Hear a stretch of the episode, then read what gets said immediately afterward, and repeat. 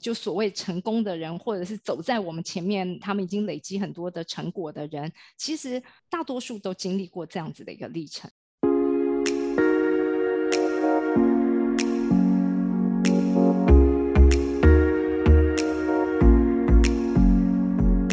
欢迎来到沙塔学院院长聊心事，我是 Cecily，我是 Amy。我这一集很期待，因为我今天有问题要问老师。啊哈，上一集有跟老师聊到，就说内心到底真正想要做的事情是什么啊？我想要再问的更 specific 一点。假设说我已经知道我可能是要做哪一类型的工作内容，怎么样实际去踏入？嗯嗯。我在回答你这个问题之前呢，我想要分享一个我在三年前的时候，那时候我还能够旅行。有一天呢，我走在柬埔寨的街道上面，晚上一个人，有月光照着我。那时候整个气候因为已经是晚上了，所以其实是很凉爽的。我就自己一个人蹬着夹脚拖，穿着呢随便的一件 T 恤，然后穿一条短裤，就自己一个人大摇大摆的走去夜市。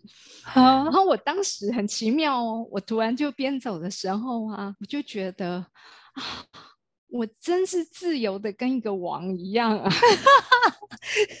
你说在那个当下，突然间有这个 feeling，对对对对，我突然就有这种感觉，我觉得我真的是一个王啊，好酷！第一次听到老师说，觉得自己像个国王。我真的，而且这个国王就穿着夹脚拖，对，就只是走在夜市上面这样子，自己在那边走，就我是王哎，可以高兴去哪我就去哪，对啊，没有人管得了我，我想怎样我就怎样哎，这感觉超棒的。但是我觉得我自己是王的这种感觉呢，并不是一个很骄傲的狮子，而是呢，我觉得我什么都不用靠任何人哎。嗯，我是一个独立自主的人，因为呢，我所做的工作就是一个独立的占星师。当然，我也有我自己的一个独立的学院，是在我自己的意志之下去经营它。我甚至也有独立的出版社。我想要呢，就是做什么样子的出版品，我就可以用我自己的资源去做它。现在我甚至呢有我自己的自媒体的平台，我想要呢做什么样子的节目，什么样子的内容，我就可以自己去做它。对。然后你知道吗？我那个时候整个那个身心的状况，那个感受，我都还一直呢深深的记在全身的细胞里头。嗯，那个感受其实是舒畅的，而且是自由的、舒服的。所以，其实我为什么想要先讲这件事情？我觉得我们得要去想，我们为什么想要去达成这个天命？嗯，我们想要的其实就是获得人生的自由度，对，想要有个自主权。所以，当我们想要获得自主权跟自由时候呢，前面要很重要一件事，或甚至我可以说是呢，一条你必须要呢能够去走完的一个漫漫的长路。啊，听起来觉得很辛苦，有可能长，有可能短，对，但是呢，你必须要走完一条独立之路，独立之路哦，嗯，这是什么意思啊？好，OK，这就是我今天其实想要讲的。我们呢要能够变成一个独立的人，这件事情呢，其实它背后啊，另外要完成一些事情。嗯，因为其实蛮多人哦，在我们可能听到很多长辈的说法，好，不管是我的长辈，或者是我们这个世代变成的长辈，告诉你们，你要变成一个独立的人，很重要的事情是什么？要能够自己赚钱养自己，对，这个是很多人常常说的话。嗯，也就是你要有财务独立的能力，你才有办法可以成为一个独立的人。对，但是我要告诉你，我觉得这个说法，我认为是错的。嘿，真的吗？好，Why？我再回来讲另外一个小故事哦。好。我其实呢，在我小学二年级的时候，因为我一直有表达，其实我早年的人生呢，其实我们家庭一直都是在贫穷线下的，嗯，然后所以呢，我的父母亲因为贫穷的缘故呢，在我小二寒假的时候呢，送去一个袜子工厂，我就呢在那边当了一个月的童工。小学二年级，哎，嗯，我不是每天去上班的那种童工，而是我是住在那里的童工。工厂里的小女孩，是，而且那个其实根本还不叫工厂，它其实就是呢一个，我印象中就是一个公寓，它把它做成了一个工作的平台，就每天跟那些阿姨们在那边工作。晚上的时候呢，他们有隔了一个阁楼，我们就在嗯阁楼呢，就是大通铺里面睡觉。早上起来的时候呢，就再继续做。我做的事情就是那个袜子哈，以前我们早年买的袜子都会有前面、后面会有两个钉子，啊，对对对对对，然后我就是去压那个钉子，就把两个袜子叠起来，哦叠推成之后，就再把钉子哦钉上，这样子就做那一个月。我记得我赚了三百块，其实不少钱。，OK，对，然后三百块不少，钱，那时候来讲的话，对不对？没错，啊，是，而且又因为我其实只是一个小童工而已啊，所以我能够赚的其实是也很有限的金钱。当我回来之后呢，我把这个钱交给我的母亲，嗯。在我那么小的一个心灵里面，其实它留下一个很深的印记，可能嗯。甚至其可以说是一个创伤，因为我会觉得父母亲根本不爱我，所以才会把我送到这样的地方去。我根本完全不知道，其实我会在那边待多久。哦，你不知道，我不知道啊，我甚至没有办法去确定我是不是能够回来继续上学。哦，天哪，对，因为在那里，我就像是在一个举目无亲的环境之下，对。然后，可是嗯这件事情呢，我觉得它很深刻的改变了我，嗯因为在那个时候呢，其实我意识到了我的父母亲呢，他们没有自己的独立性，所以他们需要呢，透过努力的赚钱，用各式各样的方法去获得金钱，甚至呢，也不惜的牺牲了小孩的学业、他的玩乐的童年的时光，去换得金钱，然后透过嗯这个金钱呢的累积，来去获得他们的独立。嗯但是呢，在我那个时候，我觉得反而我开始意识到了，为了钱，他牺牲掉的是什么？嗯，他牺牲掉的是我对他们的信任，对，我对他们的感情，而且其实换来的不过就是这么少的一点点钱而已。虽然当时的我，其实我并不知道那个钱到底有多少，它到底等同于多少的价值的一个金钱，可是。在我看起来，我觉得我们的家庭的生活并没有因此而改善。嗯再来是呢，我觉得我的父母亲他们没有尽到父母亲该有的责任。嗯我觉得这件事情呢，其实它对于整个我们后来的家庭生活，因为老实说，这件事情不是只有发生在我一个人身上，其实我的妹妹他们陆陆续续也都被送去当童工，也是在那种小的时候，嗯都是在差不多小二的时候。哦，天哪，可是嗯带来的伤害其实是最大的，因为我是老大。嗯所以呢，这件事情其实我看到的问题是呢，如果今天我的父母亲他们其实呢没有去思考到呢，他们自己呢身为父母、身为家庭保护子女、养育教育子女的这个责任，而只是想要呢先获得金钱来去获得他的独立性，我觉得这整件事情是大错特错。嗯嗯嗯而且反观很多人呢，其实他们也都陷入了类似的这样子的一个局面，可能不是像我的父母亲做出来这么愚昧的行为。但是呢，我们也常常看到很多的人呢，像我们之前曾经讨论过的，就是说我今天呢，我要在我的职场里面呢，一直不断的累积金钱，累积到我退休，我才要去做我想要做的事情。对对，其实它是呢背后的动机原理事实上是类似的。嗯，当我们越需要金钱呢，去获得我们的独立性的时候，其实我们可能呢一脚踩入了更大的一个泥坑里面去，而拔不出来。嗯，我觉得当听老师讲完之后，我产生了一个想法，就是说，所以其实我们在讨论的独立性啊，并不是只是单单的你有办法活在这个世界上。老师想要讨论的这个独立性，应该是代表比较深的，是那种自己有办法、有意识的、清楚的知道自己所做的这件事情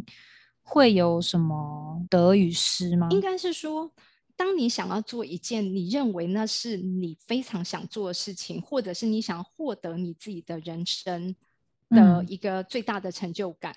那么我们刚一开始在讨论，其实这个成就感真正我们想要得到的生活的情境，是像我刚开始的描述，是一种自由自在的状态，我能够找回我自己的人生的自主权。所以我要能够找回人生自主权，我需要有一个。可能漫漫长路很长的时间的一个训练自己，这个训练历程是为了要训练让自己可以独立。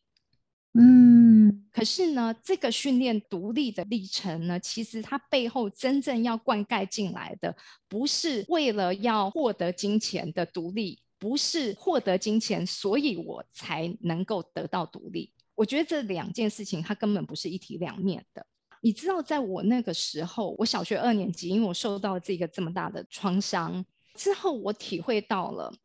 我要独立。我也跟我父母亲一样，我觉得我一定要独立，因为我没有办法再去依附我的父母亲的照顾跟抚养，因为我知道他们可能会做出愚蠢的决定。嗯，我得要靠自己，所以我那时候开始想着，我要靠自己，我该怎么办？我必须得要学会一件事情，是负责任。嗯，是负责，也就是说，你该做什么事情，你应该要有的责任，你应该要去努力的去把它完成。甚至这个责任呢，不是只有你自己一个人的责任，而是你还要去想着，可能你的能力是可以承担更多人的责任。嗯，把这个责任越来越放大，越来越扩大。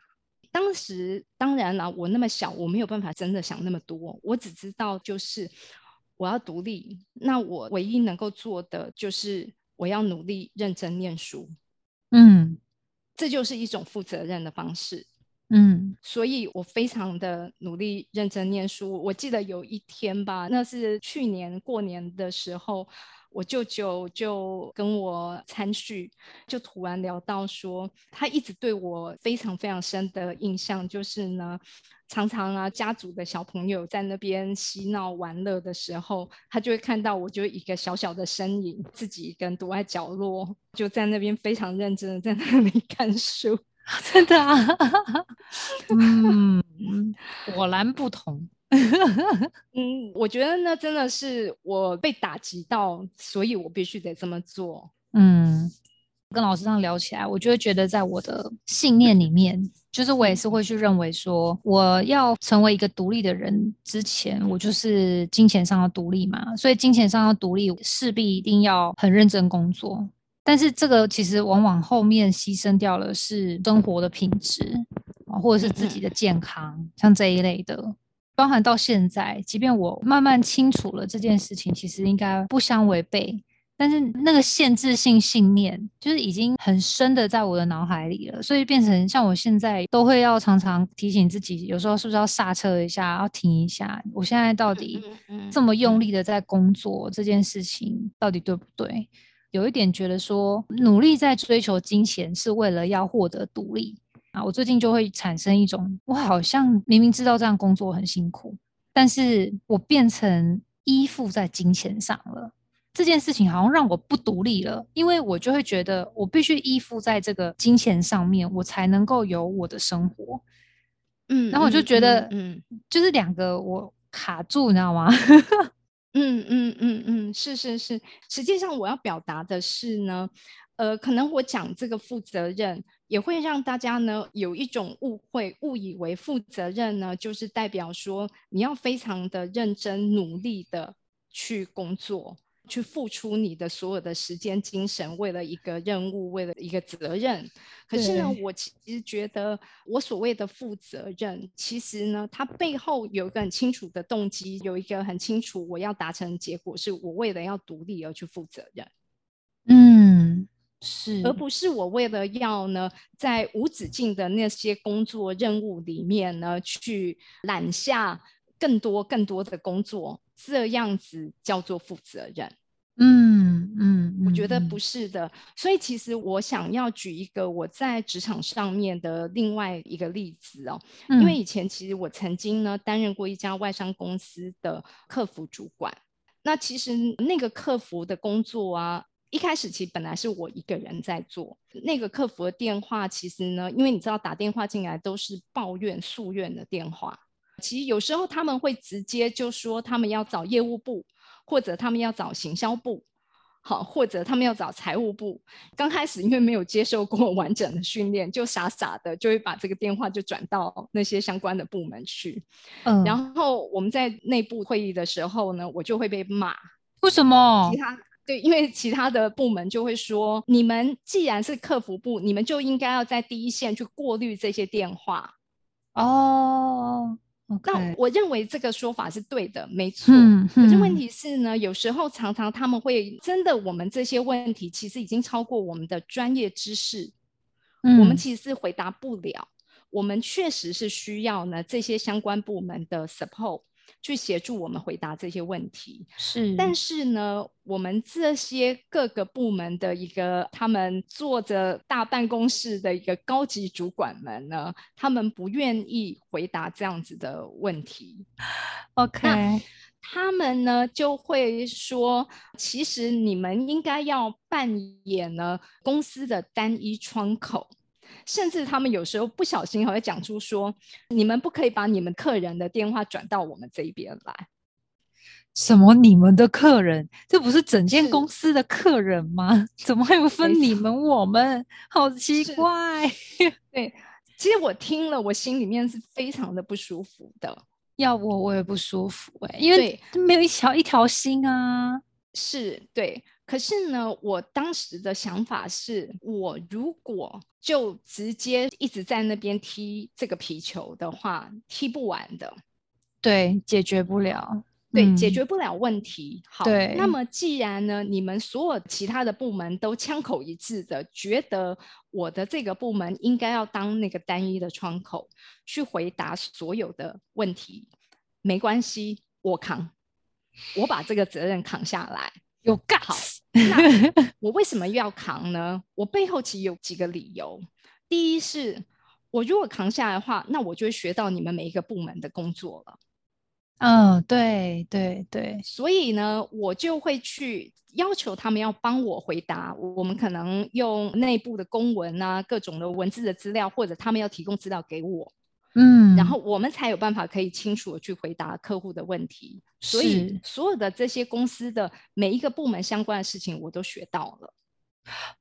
你懂最多，是我懂最多。再来第二个呢，当我一直在回答这么多问题的时候，我的同仁永远是不够的，因为呢，所有的电话每天一直来，一直来啊。嗯，所以我们每个月我们都在增加新的员工。啊，当我要增加新的员工的时候呢，这些其他的部门他们当然会眼红。对呀，人力有可是问题是，可是他们又不敢真正的去阻止我，让我呢的部门壮大，因为这是当时他们的共识，他们认为我应该呢要成为单一的客服的窗口。嗯，所以我当然就会壮大，而且我不仅壮大，我还甚至呢可以把所有的问题呢分门别类。我们有最常见诉愿的前二十名，我每个月来做前二十名的排行榜，哦，来去呢告诉每一个部门你们应该要改进什么样子的事情。哇，公司进步的重点位置 是。最后我做了三年这个工作，到我第三年的时候，其实他已经接近快三十个人了。我这个部门呢，不是只有三十个人，通通回答同样问题。我直接在我部门里面呢，分成了各个小组，嗯，就是对应，例如说产品的小组，对应业务的小组，甚至还有一个叫 QC 组，就是呢专门检核其他每一个部门的作业流程缺失的一个小组。啊，这根本就是小公司啊！是的，我变成一家小公司的小老板了。哦，真的哎，所以这就是我在讲的，我愿意承担更大的责任。嗯，因为嗯我背后呢是为了要让我将来变独立。如果我这些事情我都学会了之后，其实我将来就可以开一家公司了。真的对，而且呢，到最后甚至呢，整个公司的内训，因为我的员工这么多，嗯我得要呢教我的每一个新进的员工各个组别他的各个专业知识，所以我的员工呢就是会有员工的内训的时间。那公司呢让员工呢进来的时候呢还没有办法生产力，先上线接电话，他们必须得要有两个礼拜的时间来接受我的内训。嗯嗯，对，我在做这个内训的时候呢，其他的部门的新进的员工，因为他们的部门都没有他们自己的新员工的内训，因为我每个月都有新进员工，所以他们就搭着我的员工的内训一直进来上我的内训课，所以到后来我已经晋升为变成是像 HR 我们的内部的训练讲师了。嗯嗯，所以我自己把我自己提升变成这样子一个角色，从一个接客服电话的人到变成是。内部训练人员，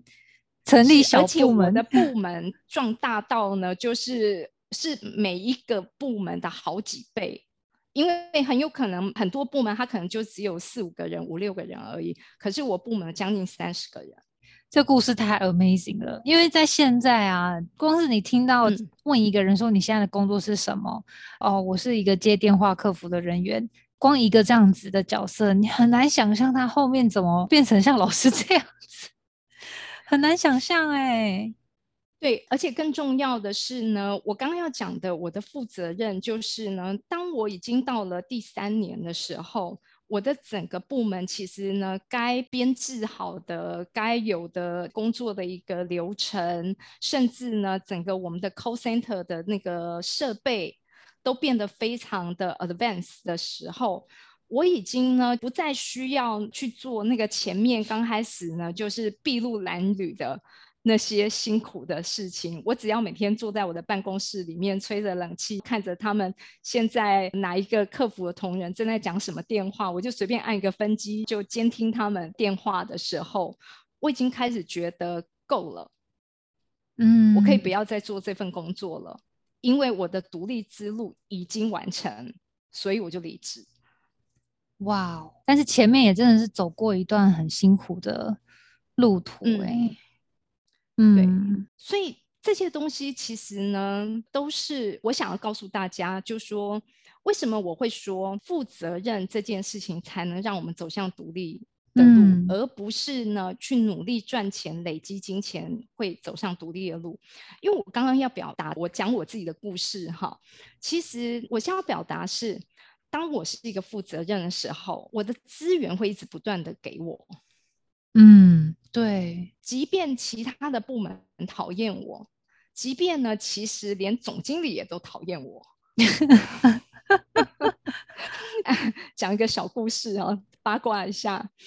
因为我常在我们的主管会议里面呢，会被其他的部门呢他们凶我，因为我一直在指正他们的工作。所以呢，他们嗯会在会议室里头呢，甚至凶我到直接我在报告的时候呢，拍桌子骂我，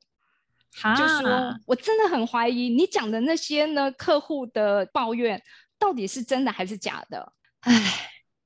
真的是在然后我我还是得要呢一直克制我的情绪，告诉他说现在是我的报告的时间，请你尊重我的发言好吗？嗯继续把我的发言讲完。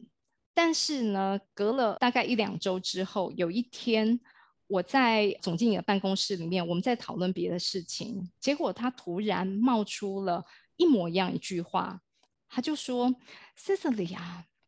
我其实常常都在想、欸，哎，你那些记录的那些客户的夙愿，到底是真的还是假的啊？” 然后那时候呢，我？我就一把火 从我一定火啊子一路这样子升到我的头顶，但是我表现还是非常冷静，我就立刻跟总经理说：“总经理，我们关起门来借一步说话。”我就立刻把他的 总经理办公室的门关上，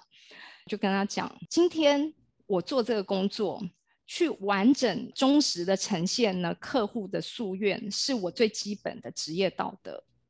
如果你连这个职业道德你都不相信我的话，你今天就把我 fire 掉。我就这么跟他嗯讲，好帅，他吓死了。对呀、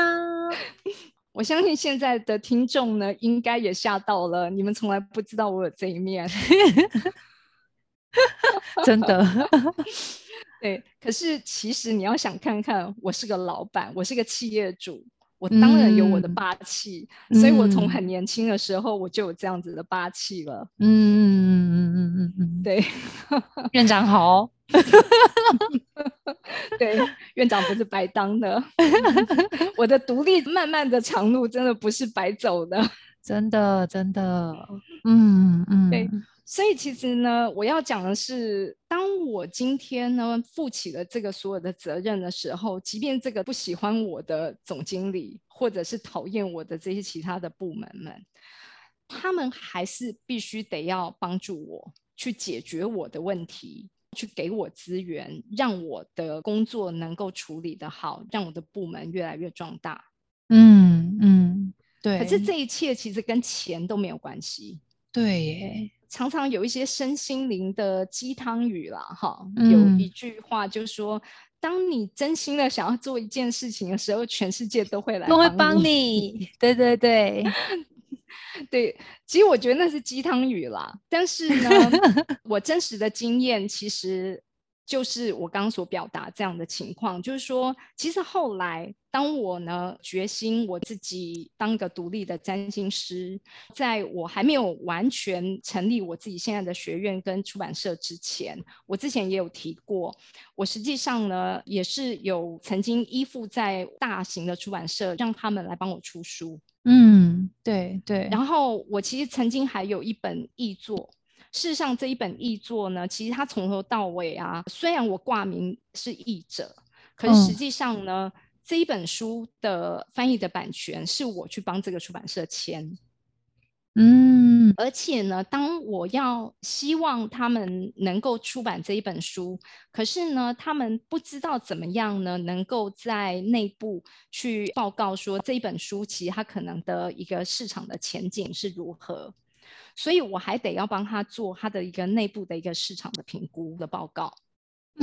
天哪，是哦，我还帮他呢去找了，就是应该要写推荐序的所有这些名人、这些名家，请他们帮我写推荐序。另外呢，我觉得这本书的内容可能还需要再补充什么样的内容，我自己再去找相关的资料，然后翻译再补充进来。所以其实我是这整本书的企划。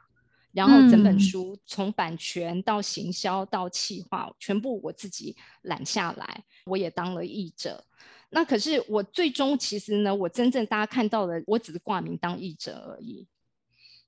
哦，可是为什么我要做这么多的事情？大家会替我觉得很不平。你只是拿译者的钱，嗯，然后可是你做了那么多事，对啊，老师，你都不会心中其实产生一种就是 murmur 吗？就是有点抱怨，觉得说哈，怎么这样、有啊，我也是有抱怨呐、我也没有那么圣人说我不抱怨。可是呢，其实我就要讲，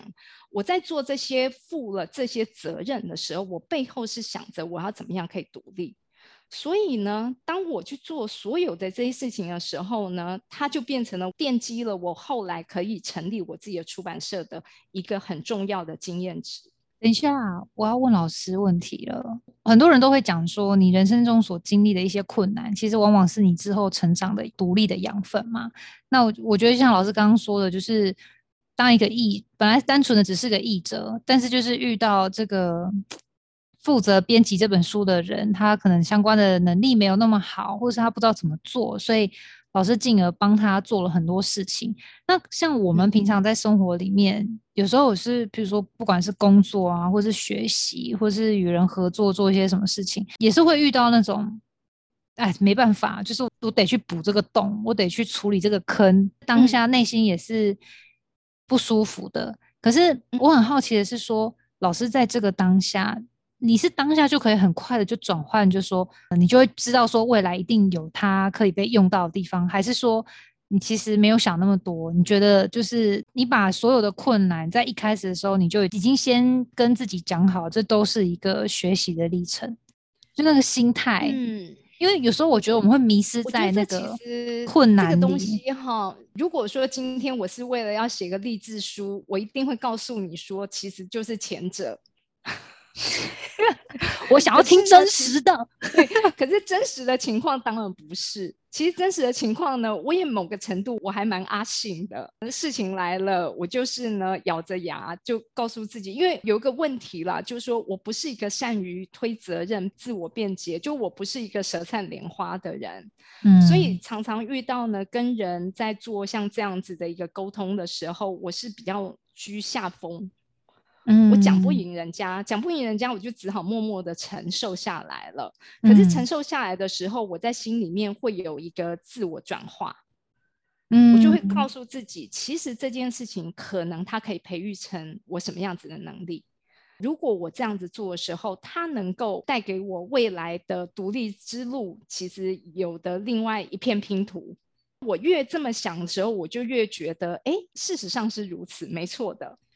嗯。我其实也很想要分享这个心情，就是说，虽然说我是以当那个小听众的的角度在跟老师讨论这件事，但是我觉得我自己在成长的过程当中，我也是有发现说，有时候在接受或是遇到一些自己可能觉得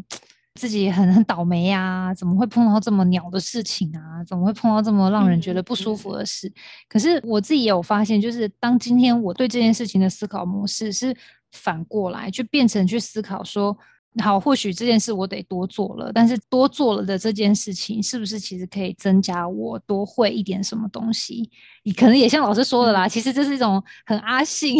也有人说是很奴役的那种 思 考方式。可是反而用这种方式做事情，第一个是自己心情比较好，二来反而往往有时候无意间这种多做了的事情，反而给自己带来的机会。是啊，你会得到机会，你会得到很多的帮助，然后呢，你会因此而得到能力，然后事情也确实就会往这样子的方向去走。嗯嗯，所以我觉得要相信，而且呢，知道这其实是一个很多的就所谓成功的人，或者是走在我们前面，他们已经累积很多的成果的人，其实大多数都经历过这样子的一个历程的。嗯嗯嗯。我现在就等于我要重新 clarify 一件事，就是说，人在要追逐梦想前，前提就是我们必须是独立的。但是这个独立性不是单单是金钱上的追逐，就是像我一开始讲的，就是大家说你要赚了钱，你才能自己独立，其实不是单纯这样子而已。因为如果你很会赚钱，可是你在思想上，你在处理事情、承担事情的责任啊、想法不够。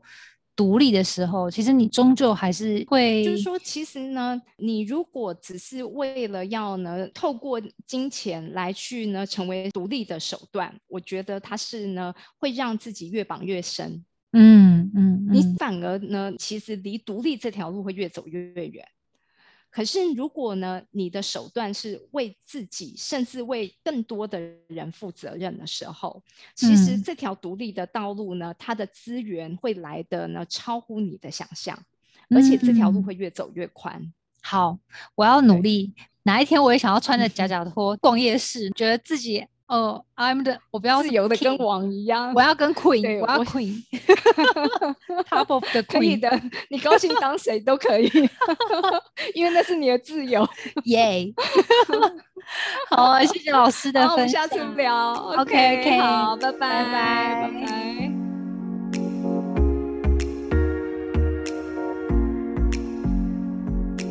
凝视星空，开启生命。占星就是一门教我们了解独特自己的学问。星空凝视占星学院提供多位资深占星老师的资商服务，从初级到高级的核心课程，多样主题的工作坊、沙龙，以及出版占星书籍。欢迎您到星空凝视的脸书粉专、微信公众号、IG 关注我们。